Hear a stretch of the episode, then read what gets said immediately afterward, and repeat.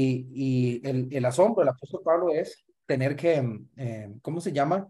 Tener que ver a sus parientes, a, sus compatriotas que lo tuvieron todo, que, eh, estuvieron ahí, ver, verlo rechazando, el, el, eh, verlo rechazarlo, verlo rechazando el evangelio, perdón.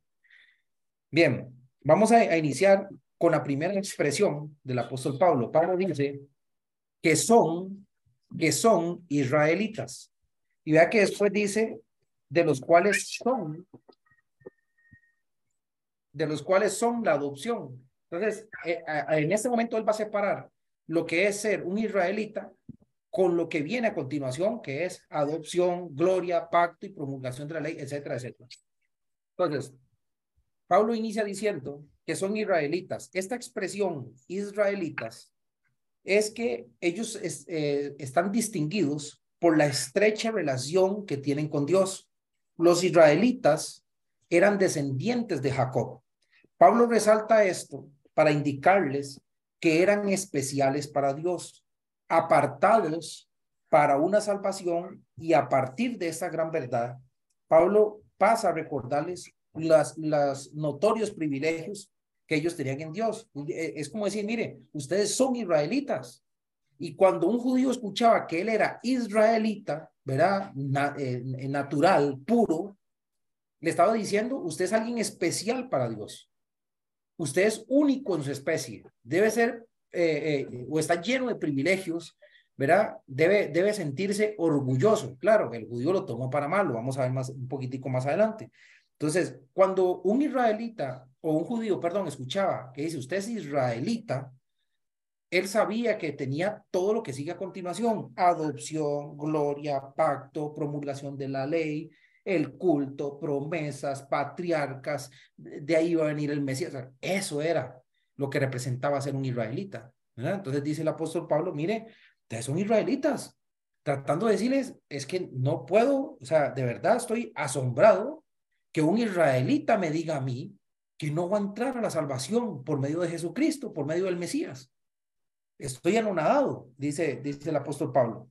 Entonces, va a empezar a recordarles, acuérdense que un israelita tiene, uno, la adopción. Vamos a ir a Éxodo 4, 22 al 23 para explicar, porque se nos puede enredar la adopción de romanos con esta adopción que está mencionando el apóstol Pablo acá. Lo vamos a aclarar porque es parte del el estudio de la carta también. Éxodo capítulo 4, versículo 22 al 23.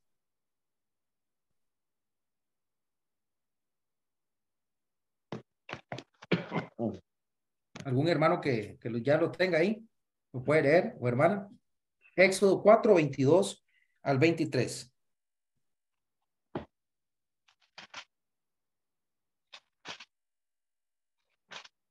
¿Alguien lo tiene? ¿Éxodo qué? Éxodo 4, del 22 al 23. Leo, hermano. Sí, adelante. Y dirás a Faraón, Jehová ha dicho así, Israel es mi hijo, mi primogénito. Ya te he dicho que dejes ir a mi hijo para que me sirva, mas no has querido dejarlo ir. He aquí, yo voy a matar a tu hijo, tu, primogénito. Ok. Gracias, mi hermana. Vea que él menciona a Israel, ¿verdad? Son descendientes de Jacob. Acuérdese que eh, así fue llamado Jacob, Israel. Pero cuando él hace referencia a Israel, está haciendo referencia a un pueblo. Este contexto de Éxodo 4, 22 y 23 está hablando de que el faraón no dejaba ir al pueblo judío, a Israel. Entonces, Israel era el hijo o, el hijo adoptado, ¿verdad? De, de, Dios, el, el, el, primogénito. Si, si nosotros nos vamos a Romanos, Romanos 8.15, alguien que lo pueda que lo pueda leer también, Romanos 8.15. ¿Qué dice? Leo. Ajá. Pues no habéis recibido el espíritu de esclavitud para estar otra vez en temor, sino que habéis recibido el espíritu de adopción por el cual clamamos Abba Padre. Ok, gracias, mi hermano. Esta adopción que está mencionando el apóstol Pablo en Romanos 9, versículo 4, dice de los cuales son la adopción, que ahí estamos, esa adopción no es la adopción en Cristo Jesús para salvación. Anoten bien eso, por aquello de la antorcha. La adopción que menciona el apóstol Pablo en Romanos 9, versículo 4, no es la misma adopción, por lo menos, o por ejemplo, de Romanos 8:15, que tiene que ver con la adopción de hijos en Cristo Jesús, ahora sí para salvación. ¿Sí? Sino que la adopción que menciona el apóstol Pablo, eh, eh, por el cual era eh, un privilegio para un israelita, era de un pueblo que había sido escogido por Dios para llevar sus propósitos de salvación. Eso es muy diferente. Dios escoge, adopta a un hijo, a un pueblo, en este caso Israel, ¿verdad? Lo escoge, lo aparta para un propósito o para él llevar los propósitos de salvación. E, en ese sentido, Israel es adoptado. Entonces, de, los israelitas viene esa adopción de Dios. Y no solamente es mi hijo, sino que es el primogénito el que yo escogí. Entonces, eh, eso era, era eh, eh, de mucho privilegio. Vamos a ir a Deuteronomio 14, 1 y 2. Ya le doy el pase. Deuteronomio 14, 1 al 2, para que vean cómo lo menciona la escritura. Deuteronomio 14, del 1 al 2. Ese es, esa, ahí, ahí se, em, se refleja mejor este, este tema de la adopción. Roman, Deuteronomio, perdón, 14, 1 al 2, ¿qué dice? ¿Lo leo, hermano? Adelante, sí. Ok. Hijos, soy de Jehová vuestro Dios. No os sajearéis ni os reparéis a causa de muerte. Porque eres el pueblo santo de Jehová tu Dios, y Jehová te ha escogido para que le seas un pueblo único entre los pueblos que están sobre la tierra. Ok, gracias, mi hermana. Ahí está. Te Jehová te ha escogido para que seas un pueblo único en, de entre todos los pueblos que están sobre la tierra. Esa es la adopción que está mencionando el apóstol Pablo en Romanos 9, versículo 4. No es la adopción de hijos que se obtiene por medio de la fe en Cristo Jesús. Como que, los es una adopción ya de ser llamados hijos. ¿Sí, me explico? ¿O alguien tiene duda? ¿Sí estamos claros? para, para diferenciar esa, esa eh, para diferenciar esa adopción acá. Ajá. Eh, no, no, es que no, no puedo escribir rápido. Para la, que no, no pude escribir. ¿Y qué ocupa? Ya que me vuelvo a repetir. ¿Pero qué cosa? ¿Ah? Lo de la adopción, que me vuelvo a repetir ahí. Ok, la, la adopción que menciona el apóstol Pablo en Romanos 9.4 es una adopción de un pueblo escogido por Dios. La opción que menciona Pablo en Romanos 9:4. Ajá. Hace referencia a o de un pueblo escogido por Dios para llevar sus propósitos de salvación al mundo.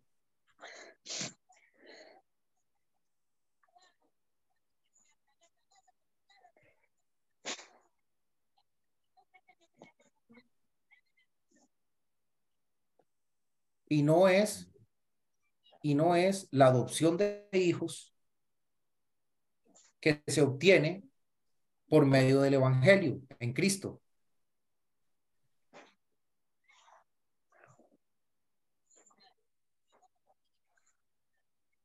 Ok.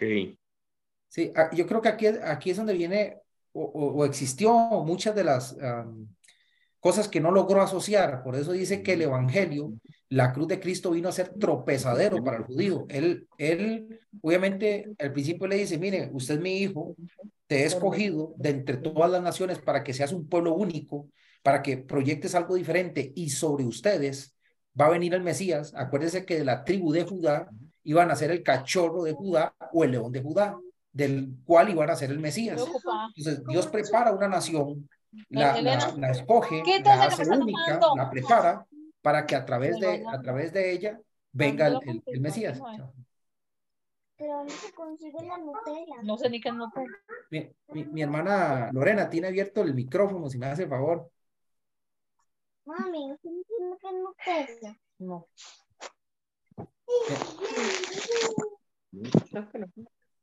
María, venga, vea. Mi hermana, ahí está, ya listo. Se lo puse. Mute. No. Ahora sí. Este, mm, eh, a ellos les costó mucho eh, eh, distinguir esto porque ellos obviamente fueron un pueblo escogido, un pueblo que fue adoptado por Dios como su hijo, como el primogénito, pero ellos pensaron que era para salvación, o sea, y sí era para salvación, lo que pasa es que ellos iban a encaminar todo para que vinieran Mesías. Acuérdense que Cristo, Cristo justifica de la cruz para atrás y de la cruz para adelante, ¿verdad? Todo, la salvación iba a estar en Cristo Jesús. En el Antiguo Testamento ellos nunca conocieron al Mesías, pero les tocó aplicar fe para que llegara ese momento y, y, ese Jesús les salvara, les perdonara los pecados. A nosotros tampoco hemos visto al Mesías, ¿sí? Y nos toca aplicar fe en Jesús para obtener la salvación de nuestra alma. Entonces, Jesús, el, el sacrificio de Jesús y su sangre preciosa justifica de la cruz para atrás y de la cruz para adelante, ¿verdad? Entonces, este, eh, esto, esta adopción de los israelitas tiene que ver con solamente un pueblo escogido para llevar los propósitos de Dios de salvación al mundo, no como un tema de justificación, no es justificación. Acuérdense que nadie por medio de la ley era justificado. Abraham no fue justificado en la ley ni por la circuncisión ni por ninguna obra de la ley, sino que fue justificado por fe. Por fe, eso le fue contado por justicia, la fe de Abraham antes de la ley. Eso lo tenemos claro, ya lo hemos estudiado eh, eh, largo y tendido con respecto a eso. Entonces, él les dice, mire, ustedes son israelitas, pum, impacta ese título, porque ellos saben lo que eso significa, pero por las dudas voy a comenzar a, desglosarle los privilegios que tiene un israelita. Bueno, tiene la adopción, ¿verdad? Que es, que es ese, ese pueblo escogido por Dios. Ahora, les menciono algo muy interesante. Vamos a seguir. 9.4. Si alguien que tiene duda, pues eh, ahí puede levantar la mano y me avisa. Dice, luego la gloria. Anótelo ahí. La gloria. ¿Qué es eso? La gloria no es más que la chequiná. Chequiná es un término hebreo que se refiere a la manifestación sensible de la presencia de Dios. Chequiná es la manifestación sensible de la presencia de Dios. Es, era como lo más cercano a la presencia de Dios que podía tener eh, eh, un ser humano. Obviamente a Dios nadie le ha visto jamás, ¿verdad? Todo, todo lo que ocurrieron fueron teofanías, manifestaciones de Dios a través de objetos, ¿verdad? Y la Chequina eh, tenía esa, esa, era una manifestación muy, muy, muy sensible, ¿verdad? De la presencia de Dios en el tabernáculo y en el templo. No solamente era el Chequina como un acto de presencia, sino también la Chequina de Dios en los cuidados del pueblo. Vamos a ir a Éxodo 13, 20 al 22, alguien que lo, que lo busque y, y nos lo lea. Éxodo 13, Éxodo 13, 20, 22. Ningún pueblo, ningún pueblo podía decir que Dios descendía a su tierra. Ningún pueblo. Podían tener miles y cantidad de dioses que ellos inventaron, pero el verdadero Dios, Jehová de los ejércitos, solo descendía en el pueblo de Israel. Y eso eh, era de mucho privilegio, o tenía que ser de mucho privilegio, lo cual lo fue. Lo que pasa es que los, los eh, ¿cómo se dice esto? Los envaneció, ¿verdad? Cosas que Dios no, no quería que se envanecieran, pero se perdieron, tomaron las cosas a mal. Entonces Leo, vamos a hermano. ir, Éxodo 13, 20, 22. Adelante, mi hermano. O no sé quién fue. Vein- 20 al 22. Ajá. Y partieron de Sucot y acamparon en Etán, en la entrada del desierto. Y Jehová iba delante de ellos de día, de día en una columna de nube para guiarlos por el camino, y de noche en una columna de fuego para alumbrarles a fin de que anduviesen de día y de noche. Nunca se apartó de delante del, del pueblo de la columna del- de nube de día, ni de noche la columna de fuego. Ok, gracias, eh, mi hermano. Vamos. Entonces, no solamente la chequina que descendía ahí en el lugar santísimo, en el tabernáculo, en el templo, sino que era una presencia que acompañaba a través de teofanías, por supuesto, nubes, sombras, fuego, pero era la presencia de Dios acompañando. Imagínense ese, ese privilegio. Sería espectacular poder, poder sentir y ver eso, ¿verdad? Entonces, alguien que le dijera israelita, perdón, Señor, yo soy adoptado, escogido por Dios, ¿verdad? Tengo una estrecha relación con Dios y somos los únicos que tenemos la chequina de Dios, ¿verdad? algo, algo bonito, sentirse orgulloso, eh, diferente, ¿verdad? Eh, de parte de del resto del mundo. Luego viene la otra descripción que dice ahí, el pacto, el pacto. Otras versiones de la escritura indican o lo hablan en plural. Ese, ese, el pacto, eh, eh, lo, lo ponen en plural porque el pacto, acuérdese que fue dado a varias personas. Por poner un ejemplo, el pacto fue dado a Abraham, a Isaac, a Jacob, a Moisés, a David. Fue algo que Dios fue llevando, llevando, llevando y pactando con ellos. Entonces, ese el pacto, ¿verdad? Eh, eh, tiene que ver con, con, con esa sucesión de, de, reiterar o poner en firme el pacto anterior, ¿verdad? De Abraham, de Isaac y de Jacob. Entonces, usted puede leer la versión moderna y va a leer los pactos, no importa, el pacto, los pactos, lo que hace referencia es que el mismo pacto fue pasado a Abraham, Isaac y Jacob. Entonces, eh, lo que está indicando el apóstol eh, eh, Pablo es que a pesar de que se iba pactando con personas en diferente historia, en diferente época, adivinen qué, siempre en ese pacto incluyó al pueblo judío, siempre. Y si usted se pone a revisar y tuviéramos más tiempo para analizar el pacto de Abraham, Isaac y de Jacob, siempre está inmerso en ese pacto la salvación para los judíos. No están fuera, están dentro de ese pacto. Sigan este camino de fe y ustedes van a obtener la salvación. Dios quiere que ellos sean los primeros en encontrar esa salvación. Entonces, a ustedes, en los pactos que Dios hizo directamente con los patriarcas, estuvieron presentes en la boca de Dios, en el pensamiento de Dios, en la voluntad de Dios, pactar con ustedes. Imagínense qué orgullo, qué privilegio es que a pesar de las eras, a pesar de que cambiaban los nombres, Dios seguía acordándose del pueblo de Israel y seguía pactando para favorecerlos a ellos en cuanto a salvación y, ¿por qué no?, en una que otra también bendición eh, terrenal, como lo fue Canaán, en la tierra que fluye leche y miel, y todas las promesas que, que tuvo con los cuidados del pueblo de Dios. Entonces, no solamente eran adoptados, no solamente tenían la chequiná, la gloria de Dios, sino que ellos estaban, ellos sí estaban incluidos en los pactos. Acuérdense que el gentil no, es, no aparecía, eh, por lo menos en una forma tan explícita, porque sabemos que Dios la salvación de los gentiles también la planeó, pero de forma directa, explícita, los judíos estaban en esos pactos. Nunca estuvieron fuera. Ellos no podían decir, no sé eh, si vamos a estar en la salvación, eh, habría que ver qué dicen, cómo va. No, ellos estaban claros que estaban dentro de los pactos. Y fue algo, fue algo, el orgullo tonto que les dio, ¿verdad? De decir, somos los únicos que estamos dentro. Ahí es donde viene la equivocación, porque no eran los únicos, no aprendieron a leer bien, que, que también Dios venía preparando camino para el gentil, pero como en forma explícita, si hablaba del pueblo judío, ellos dijeron, solo nosotros estamos dentro de, dentro de esos pactos. ¿verdad?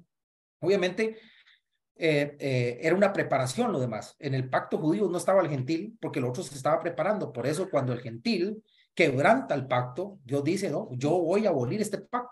La verdad es que ustedes no, no, no, no, no, no supieron, me desobedecieron, ¿verdad? Y yo voy a hacer un nuevo pacto, haré un nuevo pacto con la casa de Israel. Incluso en el nuevo pacto que se hace con la casa de Israel, adivinen qué, estaba el pueblo judío primeramente pero ingresaba también el gentil. Nunca, en ningún momento los dejó fuera, siempre estuvieron dentro de los planes y propósitos de Dios para salvación. Y eso, eso eh, era, era, es de mucho privilegio, ¿verdad? De mucha bendición. Vamos a, a la, si, si, voy muy rápido, me avisan, ¿verdad? Los que van anotando. Eh, quedan por aquello seis minutos. Ahorita les aviso. Vamos a ver el siguiente que dice, no solamente tenían el pacto, sino la promulgación de la ley promulgación de la ley. Esto es, em, vamos a ver si con, con estos textos eh, logramos entender qué quiere decir la promulgación de la ley. Obviamente estamos hablando de la ley de Moisés. Em, eran bendecidos tanto en que Dios les diera la ley de Moisés como de tener una ley, ¿verdad? Eh, es muy feo, por ejemplo, eh, creo que en alguna oportunidad lo habíamos mencionado, cuando uno crece, ¿verdad? Eh, vamos a ver, cuando uno es niño y a uno lo regañan y lo castigan, a uno no le gusta. Pero cuando uno crece, uno dice, ¿cómo le agradezco a mis viejos? Yo sé que a mí no me gustaba que me regañaran nada, pero yo hoy por hoy les doy las gracias. por el amor que me tuvieron, porque me castigaron cuando tenían que castigarme, porque me hablaron duro cuando tenían que hablarme duro. Y hoy por hoy no me desvié. Seguramente si me hubieran dejado sin freno, me, des, me desboco y, y, sería otro, otro, tipo de persona.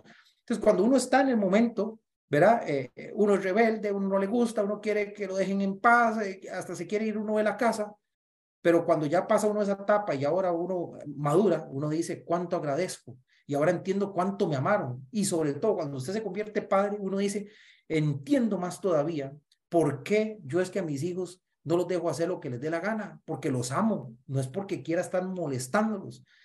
Pero qué feo es escuchar, porque lo he escuchado de compañeros, gente que dice, no, pues, a mí mi tata seguro ni me amaba, ese le valía, si yo me iba, yo, yo entraba, salía, ¿no? Él no sabía si comía, si me juntaba, si fumaba, la verdad es que en eso yo no tuve ningún problema, pero hoy por hoy sí, sí, eso yo lo resiento, porque nunca, o sea, no, no, parecía como que no, como que le, le valía, si yo me perdía o no. Esa es la reacción cuando, cuando usted deja a alguien ahí, a la libre, ¿verdad?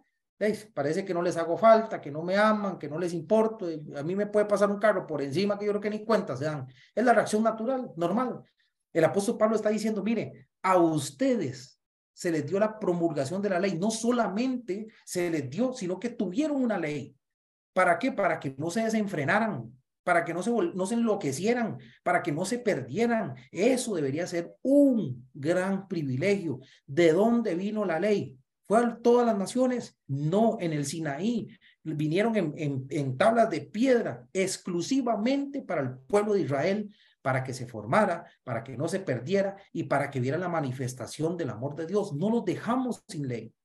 De ustedes, los israelitas, viene la promulgación de la ley de Moisés y todo lo que, lo que eso conlleva. Entonces, era un privilegio sentir eso, ¿verdad? No porque al resto, pues Dios se olvidara. Vamos a ver unos pasajes, por ejemplo. Vamos a ir a, a Romanos, Romanos 2.14. Vamos a leerlo rápidamente para después desconectarnos. Romanos 2.14, para poder reforzar un poquitico más la, la idea. Romanos 2.14. Otro hermano o hermana que, que lo pueda leer. Lo leo. Sí, por favor. Porque todos los que sin ley han pecado. 2.14. Ah, 2.14. 14, sí. Perdón. Porque cuando los gentiles que no tienen ley hacen por naturaleza lo que es la ley, estos, aunque no tengan ley, son ley para sí mismos. Ok, gracias. Vea, vea lo que dice el gentil. Dice, porque ellos, porque cuando los gentiles que no tienen ley, a ellos les tocó seguir una ley moral, ¿sí? No que no tenían ley, pero no tenían la bendición de tener conceptualizado el pecado como el judío. Acuérdese que la ley es el conocimiento del pecado, ya lo vimos, Romanos 3:20. Para eso servía la ley. Entonces, eh, eh, era decir, mire, papito, este es el pecado, cuídese ahí, no se me meta ahí. Al gentil le tocaba seguir un tema moral y ser ley para sí mismo. No lo tenía conceptualizado, pero a él le tocaba seguir, no tenía ley es, esa bendición que tenía el judío, ¿verdad? Uno, yo prefiero que me digan que, me va a pasar algo malo y no lo haga, a que no me digan nada y me termine estrellando y perdiendo, ¿verdad? E, es que eso afecta más. Eso se siente hasta falta de amor, falta de, de, no sé, compañerismo, hermandad, lo, lo, que usted quiera, o donde esté, en qué grupo esté metido y que lo abandonen a uno.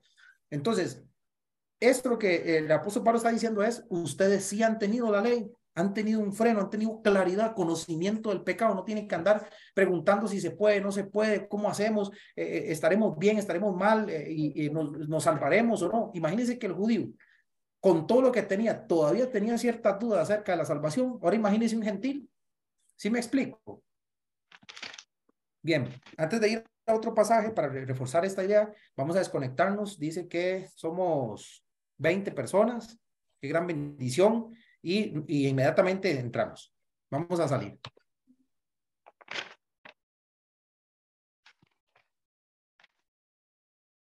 Creo que, creo que falta creo que falta uno porque éramos 20.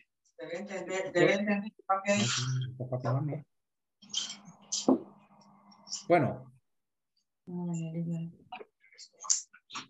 Ahí está.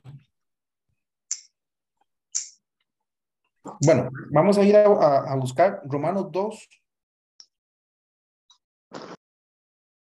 Mira, yo no sé, no. 2.17 al, al 20. De Leo. Romanos, Romanos 2, 17 al 20. Es que fíjate que puse 17-2, no le puse, pero es al 20. Ajá, adelante.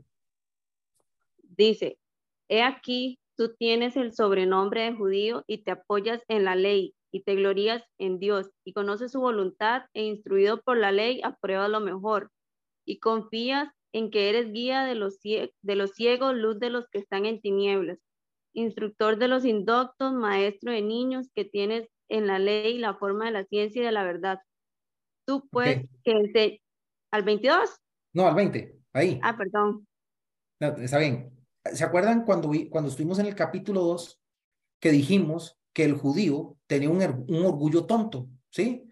Ellos se creían que no iban a recibir condenación, que ellos no eran como los gentiles, ¿verdad? Porque acuérdense que habíamos pasado el capítulo 1 donde el apóstol Pablo eh, hace o, o des- despliega una lista de pecados de los gentiles y entonces si pudiéramos vernos en ese escenario estaba el judío, eh, yo no soy como ese gentil. Y dice, no, venga, papá, espérese, que siguen ustedes. Capítulo 2, señores, eh, aquí está. Y le despliega una lista de pecados a los judíos. Y una de las cosas que le dice, mire, ustedes que tienen sobrenombre de judío y se apoyan en la ley, etcétera. Quiero mencionar esto porque esto, el, apóstol Pablo, en este contexto, lo había mencionado para decir que ustedes se, se, eh, creían estar por encima de los gentiles, menospreciando a los gentiles e incluso menospreciando, eh, eh, la, porque ellos la tergiversaron, porque ellos incluso sentían que no iban a, a, recibir ningún juicio, que podían hacer lo que les daba la gana. Pero quiero mostrarles esto porque vea cómo, cómo la ley llenaba de orgullo a un israelita. Él dice, te apoyas en la ley y te glorías en Dios, que conoce su voluntad, que he instruido por la ley apruebas lo mejor. Él dice, yo soy, yo soy el que apruebo, desapruebo. Decía, confías en que es guía de ciego por la ley, luz de los que están en tinieblas, instructor del que no sabe, indocto, ¿verdad? maestro de niños, que tienen la ley, la forma, la esencia y la verdad. Dice, nosotros tenemos la ley. Entonces, en, en cambio, en Romanos 9, el apóstol Pablo no lo está poniendo como ese ego tonto. Pero mire, ustedes que son israelitas, de ustedes viene la promulgación de la ley. Primero, no los dejaron solos, tenían claridad del conocimiento del pecado para que no anduvieran como de noche, sino como de día, entendiendo la voluntad de Dios. Y sobre esa ley ustedes saben que aprobaban lo mejor, que instruían a los demás, que tenían la ciencia, la verdad, ustedes apoyaban en la ley, ese era su, su, su ego. Es que es un privilegio que Dios les haya concedido su voluntad en eh, tablas de piedra y que lo hubieran, eh, lo hubieran podido plasmar también más adelante eh, y, tener claridad. O sea, si había una nación que podía decir que conocía cuál era la voluntad de Dios, era el pueblo de Israel, no había otro. Ellos sí sabían qué era lo que quería Dios y lo que no, cómo, cómo lo pedía Dios y, y, y qué, qué él quería quitar, agregar, etcétera, y con qué materiales, todo lo sabían. Entonces, él dice, es una gran bendición, no solamente por estas cosas, sino que en la ley venía inmerso profecías estaban dándoles pistas a ustedes de cómo iba a venir la salvación. Eso se dio a través de la ley también, a través de los profetas. Entonces, él menciona esto, dice, no solamente tiene adopción, no solamente tienen la chequiná, no solamente el pacto que los incluía, sino que tienen esta bendición de la promulgación de la ley. Luego, lo otro que menciona, dice, el culto. El culto. Vamos a ir a... a Juan 4, 19 al 22. Yo creo que cuando lo leamos, ustedes van, a entender a qué se refiere con el culto, ¿verdad? Juan 4, 19 al 22. Otro hermano y hermana. Eh, quise usar ese, texto porque yo creo que, que nos va a ayudar mucho para entender a qué se refiere esto. Juan 4, 19 al 22. ¿Qué dice? Leo yo, no había Adelante, mi Leo yo. Sí. Juan 4, 19. Uh -huh. eh, Juan 4, 19 dice, dícele la mujer, Señor, paréceme que tú eres profeta. Eh, nuestros padres adoraron en este momento y vosotros decía que en Jerusalén es el lugar donde es necesario adorar. Al 22, sí. Sí. Dícele Jesús, mujer, créeme que la hora viene cuando ni en este monte ni en Jerusalén adoraréis al Padre. Vosotros adoráis lo que no sabéis. Nosotros adoramos lo que sabemos, porque la salud viene de los judíos. Amén. Gracias, mi hermano. Vea que, vea qué interesante, ¿verdad? Acuérdese, la mujer samaritana no es judía, no está dentro del pacto, no está dentro de la ley, y entonces ella habla y dice, nuestros padres adoraron en este monte y vosotros decís que es en Jerusalén donde se debe adorar. Y, y Jesús le, le, proyecta algo más adelante, miren, ni en este monte ni allá es donde se va a adorar, pero mientras tanto, mientras eso viene, dice, es en Jerusalén donde se va a adorar. Ustedes adoran lo que no saben, pero nosotros adoramos porque sí sabemos, porque la salvación viene de los judíos. ¿Sí? Que creo que quedó claro. El culto, ¿a qué se refiere? que los demás adoraban en lugares no autorizados por Dios por falta de conocimiento. Pero el judío sí sabía cómo hacerle un culto a Dios, en qué lugar, cómo, dónde, cuándo, las proporciones, todo lo sabía. Este pasaje muestra ese privilegio. Usted es samaritana, usted no es judía, y por lo tanto usted adora lo que no sabe. Nosotros sí sabemos dónde adorar. ¿Sí? ¿Por qué? Porque la salvación viene de los judíos. Aquí también se refuerza mucho lo que venimos diciendo. Eh, la adopción, Dios escoge ese pueblo porque del pueblo judío, el pueblo de Israel, venía la salvación del mundo. Entonces, era una gran bendición tener claridad en el culto. No solamente, hermanos, en el culto, sino también que adoraban al Dios verdadero. Romanos 1.25, cuando vamos a los pecados de los gentiles, lo voy a leer rápidamente, Romanos 1.25, dice que los gentiles ya que cambiaron la verdad de Dios por la mentira, honrando y dando culto a las criaturas antes que el Creador, el cual es bendito por los siglos. Amén. Estamos hablando, eh, la samaritana, una mujer, eh, eran religiosos, pero que adoraban donde, donde no era, porque no sabían, no tenían la ley, no tenían conocimiento. Y está también el gentil, que tampoco tenía ley, entonces adoraba lo que quería, claro, por causa del pecado. Entonces algunos adoraban figuras ¿verdad? Y no al Dios verdadero. El judío sabía cuál era el Dios verdadero y otros adoraban en lugares que, que no estaban autorizados por Dios, aunque adoraban al mismo Jehová, pero no, no, eran lugares autorizados. El judío sí sabía que tenía un lugar autorizado y quién era Dios, la dirección de, de, del culto. Quiero que vayan armando esto porque también nosotros que estamos en la iglesia de Cristo sabemos cómo hacerle un culto a Dios. Sabemos cuál es el Dios verdadero, igual que el judío. Ya saben por dónde va a ir la aplicación de la lección ahora dentro de un rato, ¿verdad? Entonces, ellos tenían el culto, una claridad, ¿verdad? Con respecto al culto hacia Dios. Viene la otra palabra, Romanos eh, 9, 4, dice no solamente el culto, sino también las promesas. Este, las promesas, tiene que ver con promesas concerniente a Cristo y al Evangelio. Vamos a leer, por ejemplo, Romanos 15, 8. Romanos 15, 8. Alguien que lo pueda leer, si me hace favor.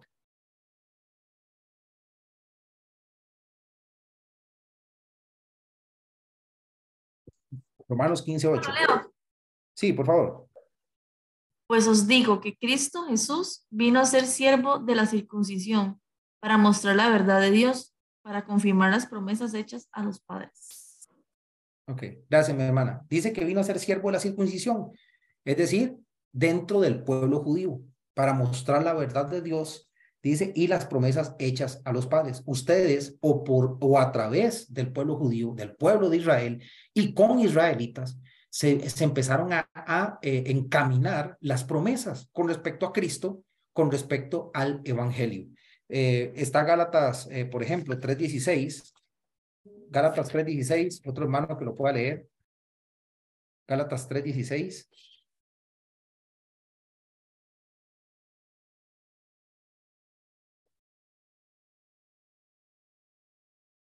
Leo. Sí. Ahora bien, a Abraham fueron hechas las promesas y a su simiente. No dice y a las simientes, como hablase de muchos, sino como de uno, y a tu simiente, la cual es Cristo. Ok, gracias, mi hermana. Y entonces ellos eran descendientes de Abraham también, ¿sí? Y Abraham fueron hechas las promesas. Y, y esa promesa fue hecha a, no a la simiente, sino a la simiente, la cual es Cristo. Entonces, todas las promesas con respecto al Mesías, con respecto a Cristo, con respecto a la salvación, con respecto a la justificación, todo vino a través del pueblo de Israel. Todo Dios lo encaminó ahí. Entonces, no solamente tienen el culto, el culto sino también tienen las promesas. Un judío, por ejemplo, eh, un gentil, perdón, se quejaba de esto. Efesios 2.12. Si quieren lo anotan, voy leyéndolo. Efesios 2.12. En aquel tiempo estaba sin Cristo, alejados de la ciudadanía de Israel y ajenos a los pactos de la promesa, sin esperanza y sin Dios en el mundo. A diferencia del gentil, ellos sí estaban dentro de las promesas iniciales, ¿sí? Iniciales, por supuesto, porque el gentil este, iba a entrar. De quienes, también dice otra cosa, en, eh, vamos a irnos a Romanos 9, 4 otra vez, no solamente las promesas, dice, de quienes son los patriarcas. Y esos patriarcas no necesariamente tienen que ser esos, pero es lo que normalmente este, se menciona en la escritura. Los patriarcas son Abraham, Isaac y Jacob. ¿Verdad? Entonces, de quienes, eh, las promesas de quienes son los patriarcas, ellos recibieron estas promesas con respecto a Cristo y con respecto al Evangelio. Entonces, que ellos vengan de Abraham, que tengan descendencia con Isaac, con Jacob y demás, ellos dicen, sí, definitivamente entendemos por genealogía, ¿verdad? Por la bendición que tenemos de ser israelitas, que las promesas vinieron a través del pueblo judío. Por eso Jesús dice con toda propiedad en Juan 4 a la mujer samaritana, la salvación viene de los judíos. No es solamente para los judíos, sino que viene de los judíos, ¿verdad? Todo está canalizado ahí. Y va a elevar esto ¿verdad? Ya, ya habló acerca de la adopción, la, el chequiná, el pacto, la promulgación de la ley, el culto, las promesas de quienes son los patriarcas, y va a elevar esto aquí más interesante. Dice, y de los cuales, según la carne, vino Cristo. Culmina con el mayor o uno de los mayores privilegios del pueblo judío, que del pueblo judío vino Cristo. No solamente se dio el tema de promesas. No solamente se habló por medio del pueblo judío, Abraham, Isaac y Jacob, acerca de eh, eh, eh, la venida del Mesías, ¿verdad? Y del Evangelio y de la salvación del mundo, sino que es a través del pueblo judío que venía el Mesías. Vamos a ir a algo que le gustaba mucho, vamos a ver algo que le gustaba mucho a los judíos, genealogía.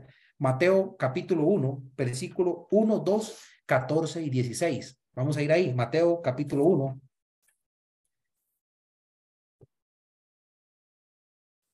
Mateo, capítulo 1, del 1 al 2 y luego el 14 al 16.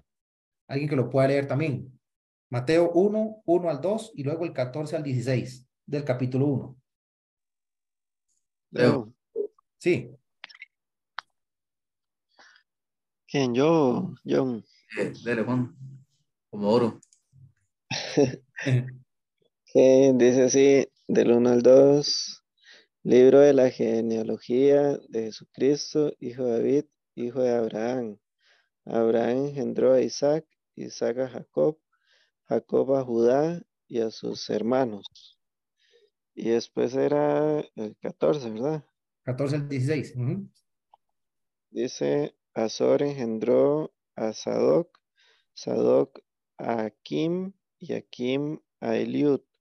Eliud engendró a Eleazar, Eleazar a Matán, Matán a Jacob, y Jacob engendró a José, marido de María, de la cual nació Jesús, llamado el Cristo. Ok, gracias, mi hermano. Si usted ve capítulo 1 hasta el, eh, del 1 al 16, viene toda la genealogía, ¿sí? Entonces, el, apóstol eh, Pablo va, eh, viene mencionando cosas muy importantes, de mucho privilegio, de mucho orgullo para el judío, pero va, a empezar a subir un poco el tono. Y, una de las cosas que dice, ustedes saben que por genealogía, el Cristo vino del el pueblo de Israel, de la tribu de Judá. Entonces, eh, eh, eso es como ir diciendo el apóstol Pablo, de verdad, el asombro mío es inmenso, no lo puedo creer. Con tanta bendición, con tanto privilegio y que estén diciéndole no a aquello que ustedes mismos, mismos trajeron, que Dios trabajó en ustedes para traer a un Cristo, para traer la salvación y la justificación por medio de él. Estoy anonadado. Entonces, no solamente las promesas de que un Cristo vendría y salvaría al mundo, sino que por genealogía el Cristo vino según la carne. ¿De quienes, dice el versículo, y de los cuales según la carne vino Cristo? Y ahí lo, corroboramos con Mateo. Hay más pasajes, por supuesto, pero Mateo 1, 1 al 2, 14, 16, ahí menciona Abraham y de ellos viene el Cristo. Y va a culminar, ahora sí, para cerrar, termina diciendo, oiga lo que dice ahí, quiero, quiero que lo lean. Quiero que lean donde dice, y de los cuales, según la carne, hasta em, todas las cosas. A ver si logra identificar lo que dice ahí el, el apóstol Pablo. Y de los cuales, y termina sobre todas las cosas.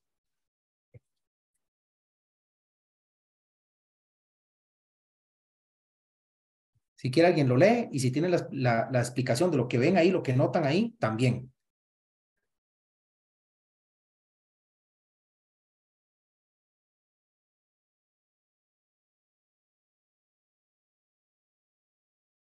Lean bien, sigan la lectura, péguenlo. Acuérdense que eso es un papiro.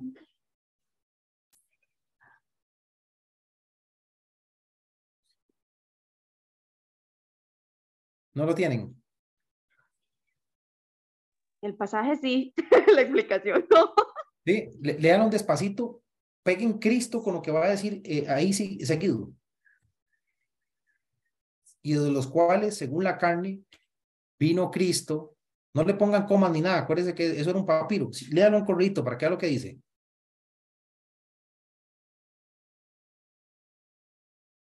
Ahí dice que Cristo es Dios. Ahí está. Ahí está. E, este es un pasaje, nada más para que lo anoten ahí, un pasaje que los testigos de Jehová también viera cómo se revuelven ahí porque no lo aceptan. Y de hecho le pusieron eh, unos signos de puntuación como un punto y coma como para separar a Cristo de que Él es Dios. Pero el papiro y los originales, ¿verdad? Hablan acerca de y hace referencia y mucho estudio que ha habido alrededor de este texto es que Cristo es Dios. Mire eh, que el apóstol Pablo dice, mire, Ahora, algo que los va a llenar a ustedes todavía más de orgullo, de privilegio, es que según la carne, Cristo vino por medio de los patriarcas, por medio del pueblo de Israel. Y adivinen qué, ese Cristo es también Dios. Él quería, él quería cerrar con ese broche de oro, ¿verdad? Cristo, el cual es Dios sobre todas las cosas, bendito por los siglos. Amén. Así cierra el, el apóstol Pablo. Entonces, imagínense que Dios mismo vino por medio del pueblo de Israel, no como queriendo decir que Dios tuvo que nacer, porque Dios es, eh, ha sido siempre, ¿verdad? Es el alfa, el omega, el principio, el fin, no, es, es eterno, ¿verdad? Pero diciendo es, mire, ustedes no sabían que, que ustedes transportaron, prepararon, fueron dirigidos por Dios, se les dio pacto, se les dio promesa, la chequina estuvo acompañando, se les dio, este, ¿cómo se llama? Promesas, se les dio claridad con respecto al culto, los patriarcas recibieron el pacto, ustedes siempre estuvieron presentes para qué? Para que al final viniera según la carne Cristo, que también es Dios. Eso es lo que es un israelita. Quise hacer este resumen, hermanos, porque para que entendiéramos que, cuál era el impacto, ¿verdad? Cuando un judío escuchaba que era un israelita. Por eso el apóstol Pablo dice, dice en el verso 4, que son israelitas, de los cuales son la adopción. Él los separa. Él dice, primero voy a hablar que son israelitas, y de los israelitas, de ellos vienen esta gama de privilegios. Eso era lo que representaba ser un israelita. Esto era para sentirse uno bendecido por Dios, mas no egocéntrico, que ahí es donde vino el problema con el judío que se volvió loco, se volvió egocéntrico, ¿verdad? Entonces creía que era el único dueño de la salvación y el que tomaba todas las decisiones, y ya lo vimos en, Romanos capítulo 2. Sin, eh, eh, eso fue algo que se salió de las manos por la carnalidad del judío, pero lo que Dios provocó fue mucha bendición. Eso era lo que era, era un, un israelita. Entonces, dice, de usted vino todo esto y aún así, con todo eso, con tanta bendición, un evangelio que era para que el judío lo abrazara primero sin tanto debate. Romanos 1.16, ¿qué dice? Lo vimos el miércoles pasado. Romanos 1.16, que es el pasaje central de la carta. E, era un evangelio que estaba hecho para que el judío lo abrazara primero sin debate. Él, él debió haber dicho, bueno, ya llegamos, se acabó, eh, eh, eh, que nos, nos, nos tuvieran con tutores, curadores, dice, dice Gálatas, y nos llevaran como bebitos, ya nosotros crecimos y ahora sí, vamos al plato fuerte, que es recibir la justificación por medio del Evangelio. Esa era la reacción natural de, de, personas que vienen con, con una, una relación tan estrecha con Dios como lo tenía los israelitas. Entonces, ¿qué dice Romanos 1.16? Dice, porque no me avergüenzo del Evangelio, porque es el poder de Dios para salvación a todo aquel que cree, al judío primeramente y al griego también. Salvación a todo aquel que cree, al judío primeramente y después también al griego. No hay acepción de personas, pero Dios esperaba que en la, o, que tuvieran cierta prioridad por el, el nivel de conocimiento y por la estrecha relación que tenía con Dios. Es que lo mínimo que debe hacer alguien que conoce a Dios, que, que tiene tanta bendición en Dios, tanto acompañamiento en Dios, es que acepte el Evangelio, que sea obediente, no que se ponga en la posición en la que se están poniendo los, los, los, los judíos. Entonces dice, el Evangelio es para todos, a todo aquel que cree, pero primeramente al judío y después también al griego, ¿verdad? Eh, el, el, judío más bien debe haber gritado de alegría eh, por la salvación que vino, eh, dar gracias, por ejemplo, si nos vamos a Romanos 7, 24 al 25, algún hermano que nos recuerde este episodio, Romanos 7, 24 al 25. Acuérdense que el apóstol Pablo se puso en la posición de un judío que sinceramente quería la salvación. Y él grita, ¿verdad? En Romanos 7, 24 al 25, ¿qué dice?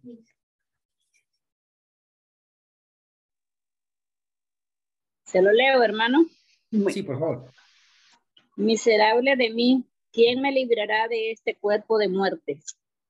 Gracias doy a Dios por Jesucristo, Señor nuestro. Así que yo mismo con la mente sirvo a la ley de Dios, más con la carne a la ley del pecado. Ok, ahí dice, miserable de mí, ¿quién me librará de este pecado muerte? Ya quiero salir del pecado. Gracias, decía él, doy a Dios por Jesucristo, Señor nuestro. El judío cuando llegó el Evangelio, cuando llegó Cristo, debió haber dicho, gracias doy, dice, a Dios por Jesucristo, Señor nuestro. Ese, era el grito normal de júbilo, de alegría, de regocijo, de saber que ya tenía la justificación de sus pecados. El apóstol Pablo se encargó de mostrarles desde el capítulo 1 al capítulo 8 de Romanos cómo era la salvación en Cristo Jesús y la, y la bendición que había venido a sus vidas. Pero teniendo tanta bendición, ¿qué tenemos? Leámoslo. ¿Qué tenemos? Romanos 9, 1 al 3. Verdad digo en Cristo, no miento. Y mi conciencia me da testimonio en el Espíritu Santo que tengo gran tristeza y continuo dolor en mi corazón porque deseara yo mismo ser anatema, separado de Cristo por amor a mis hermanos. Ese es el asombro del apóstol Pablo. Que en vez de tener gente dando gracias a Dios, siendo bendecidos, entrando en demasía a la iglesia por la salvación que por fin les llegó, que tanto esperaron Abraham, Isaac y Jacob, Moisés y todos los profetas que añoraron, dice Hebreos, ser justificados antes que nosotros, pero Dios dijo que no, que no iban a ser justificados antes que nosotros, sino juntamente con la salvación de Cristo de atrás para, de, de, de, de atrás, ¿cómo es? De, de Cristo para atrás y de Cristo para adelante. Todos, Él preparó todo para que en ese momento tuvieron la justificación juntamente. Ellos desearon verlo, ver cumplidas las promesas de salvación. Ellos vivieron con el Mesías, tenían tanta bendición y en vez de tener gritos de júbilo, de agradecimiento, de una obediencia sin tanto debate, el apóstol Pablo tiene que expresarse con lamento, con tristeza, con angustia y con un asombro increíble que él dice, no sé de verdad de verdad que estoy anonadado, dice el apóstol Pablo, que tengan tanta bendición y respondan así. Y viene aquí una, una lección importante. ¿Qué tenemos nosotros? Si usted se va para Romanos 5, del 1 al 11, Romanos 5, del 1 al 11 dice que somos justificados por la fe, tenemos paz para con Dios por medio de nuestro Señor Jesucristo. Tenemos entrada por la fe a esta gracia en la cual estamos firmes y nos gloriamos en la esperanza de la gloria de Dios. Ya lo estudiamos. Y no solo eso, sino que también nos gloriamos en las tribulaciones, sabiendo que la tribulación produce paciencia y la paciencia prueba y la prueba esperanza y la esperanza no avergüenza, ¿Qué más, ¿Qué más tenemos? Romanos 8.1. Ahora pues ninguna condenación hay para los que están en Cristo Jesús. Nos quitaron la sentencia de muerte y el pago el castigo por ese pecado, por esa sentencia. Nos lo quitaron. ¿Qué más tenemos? Dice, dice acá, eh, tengo este pasaje 15, 17, por ejemplo, pues no hemos recibido el espíritu de esclavitud para estar otra vez en temor, sino que hemos recibido el espíritu de adopción por el cual clamamos, papito, papito. Sí, el espíritu mismo da testimonio a nuestro espíritu de que somos hijos de Dios y si hijos también somos herederos, herederos de Dios y coherederos con Cristo, si es que padecemos juntamente con Él para que junta, juntamente con Él seamos glorificados. ¿Qué más tenemos? Del 26 al 35. Y de igual manera el Espíritu nos ayuda en nuestra debilidad, porque hemos de pedir como conviene, no lo sabemos, pero el Espíritu mismo intercede por nosotros con gemidos indecibles. Mas el que escurría los corazones sabes cuál es la intención del Espíritu, porque conforme a la voluntad de Dios intercede por los santos. Y sabemos, aparte de eso, que todas las que a todos los que aman a Dios, todas las cosas les ayudan a bien. Esto es a los que conforme a su propósito son llamados, porque a los que antes conoció también los predestinó para que fuesen hechos conformes a la imagen de su Hijo, para que él sea el primogénito entre muchos hermanos, y a los que predestinó, a estos también llamó, a los que llamó también justificó, y a los que justificó da por un hecho que los va a glorificar. ¿Qué pues diremos si Dios es por nosotros? ¿Quién contra nosotros? ¿Quién nos va a separar del amor de Cristo? ¿Qué deberíamos estar nosotros agradecidos, trabajando, obedientes, dando gracias a Dios? Pero ¿qué tenemos? Muchas veces también hay sobre nosotros asombro, lamento, una gran tristeza. ¿Sí? Una gran tristeza, una angustia continua en el corazón y gente deseando, como lo vimos el miércoles pasado, que fue muy doloroso, gente deseando, papás deseando, hijos deseando, hermanos deseando ser anatemas, separados de Cristo con tal de que entren otros a la salvación. En vez de tener agradecimiento, obediencia, júbilo, entendimiento, nos estamos lamentando por hermanos, nos estamos asombrando de hermanos que teniendo tanta bendición y tanto privilegio en Cristo y tanto conocimiento y tanta verdad, teniendo el culto, lugar correcto, persona correcta, forma correcta, y tengamos que llorar de tristeza y de angustia continua porque se están perdiendo, porque están rechazando. Vamos a ir a Mateo 22, 1, 14. Mateo 22, 1 al 14 para ir culminando. Mateo 22, 1 al 14. Todos conocemos esta, esta parábola. Voy a leerla. Mateo 22, 1 al 14 para dejar una, una lección, como siempre, esta noche. Respondiendo Jesús, Mateo 22, 1, 14, les volvió a hablar en parábolas diciendo, el reino de los cielos es semejante a un rey que hizo una fiesta de bodas a su hijo y envió a sus siervos a llamar a los convidados a las bodas, mas estos no quisieron venir. Volvió a entrar otros siervos diciendo, decida a los convidados, he aquí he preparado mi comida, mis toros y mis animales engordados han sido muertos y todo está dispuesto, venid a las bodas. Mas ellos sin hacer caso se fueron, uno a su labranza, otro a sus negocios, otro tomando los siervos, los enfrentaron y los mataron. Al oírlo el rey se enojó y enviando a sus ejércitos destruyó a aquellos homicidas y quemó su ciudad. Entonces dijo a sus siervos, las bodas a la verdad están preparadas para, era para gente especial, gente convidada, con boleto en mano, con privilegios, con bendiciones. Mis allegados estaban preparadas, dice. Mas los que fueron convidados no eran dignos. Id pues a las salidas de los caminos y llamad a las bodas en cuanto halléis. Y saliendo los siervos por los caminos juntaron a todos los que la hallaron, juntamente malos y buenos, y las bodas fueron llenas de convidados.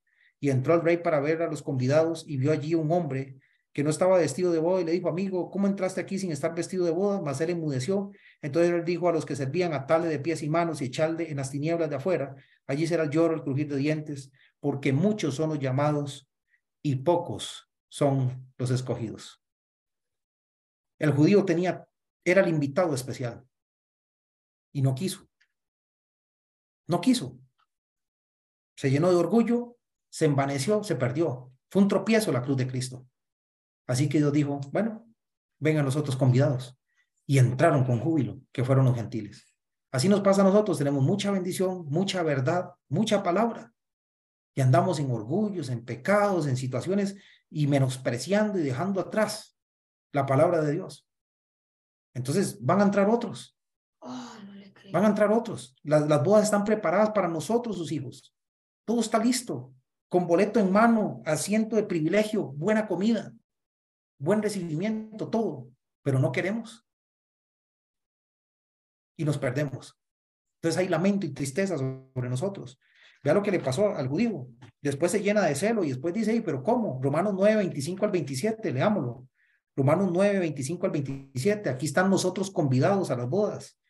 Como también, Romanos 9, 25 al 27 dice, como también en Oseas dice, llamaré pueblo mío al que no era mi pueblo. Y a la no amada la llamaré amada. Y el lugar donde se les dijo, vosotros no sois pueblo mío, allí serán llamados hijos del Dios viviente. 10, Romanos 10, 18 al 21. Pero digo, no han oído. Antes bien, por toda la tierra ha salido la voz de ellos, y hasta los fines de la tierra sus palabras. También digo, ¿no ha conocido esto Israel? Primeramente Moisés dice, yo os provocaré a celos con un pueblo que no es pueblo, con un pueblo insensato, os provocaré a ira. E Isaías dice resultamente, fui hallado, fui hallado de los que no me buscaban, me manifesté a los que no preguntaban por mí. Pero acerca de Israel dice, todo el día extendí mis manos a un pueblo rebelde y contradictor. Ahí está invitados a las bodas, con privilegios al judío primeramente y después al griego. Y no quiso, porque es un pueblo rebelde, contradictor. Entonces dice, no pasa nada.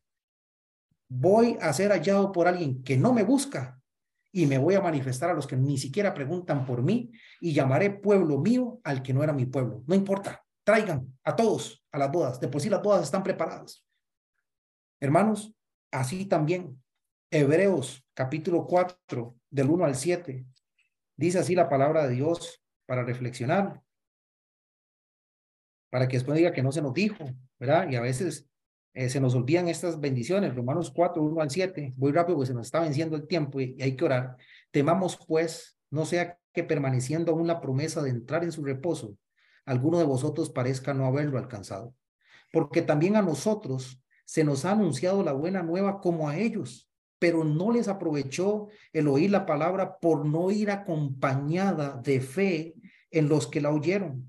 Pero los que hemos creído entramos en el reposo de la manera que dijo, por tanto juré en mi ira, no entrarán en mi reposo. Al pueblo judío no va a entrar.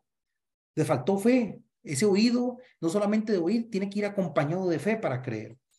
Aunque las obras suyas estaban acabadas de la fundación del mundo, porque en cierto lugar dijo así del séptimo día, y reposó Dios de todas sus obras el séptimo día y otra vez dice, no entrarán en mi reposo.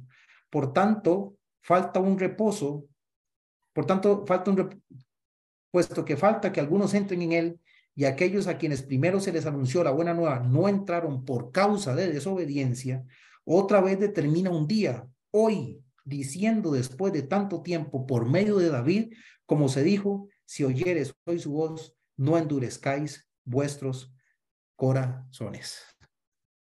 Hoy es el día de la salvación y muchos por la desobediencia se están quedando fuera de las bodas, del reposo de Dios. Y deberíamos ser nosotros los primeros en entrar, en gozar las bendiciones de Cristo y más bien estamos saliendo. Nos estamos apartando, estamos dejando de lado los privilegios de Dios. Y se nos tiene que exhortar, lamentablemente se nos tiene que exhortar a nosotros como decía el apóstol Pablo a los Gálatas, se nos tiene que decir, oh Gálatas insensatos, ¿quién os fascinó para no obedecer a la verdad? A vosotros ante cuyos ojos Jesucristo fue ya presentado claramente entre vosotros como crucificado. Esto solo quiero saber de vosotros. ¿Recibisteis el Espíritu por las obras de la ley o por el oír con fe? Tan necios sois. Habiendo comenzado por el Espíritu, ahora vais a acabar por la carne. Tan necios somos nosotros, tan rebeldes, tan contradictorios como el pueblo de Israel, como el pueblo judío, de tener tanta bendición y estar saliendo más bien de las bendiciones de Dios. Es que no queda otra palabra. Y con respeto y con, y con temor también hacia mí, lo digo, no seamos necios. Es que eso, esa es la palabra que queda, calificativo que queda con cuando alguien tiene tanta bendición, la salvación en Cristo y anda saliendo más bien. Es un necio. Hay que poner las barbas en remojo, hay que de verdad ser conscientes de lo que nos estamos perdiendo, si es que somos conscientes, si es que amamos las cosas de Dios. Tenemos tantas cosas a nuestro favor. Cuidado, hermano, y si más bien entra otro en vez de usted. Y aquel que ni, ni siquiera estaba preguntando, Dios se le va a manifestar. Y aquel que ni siquiera estaba buscando, va a hallar a Dios. Y nosotros que teníamos todo, sabíamos dónde estaba, sabíamos que se iba a manifestar, que todo lo teníamos para nosotros, no alcanzamos la vida eterna. Ese es el, eh, eh, el cierre de esta clase. Quedan dos minutos.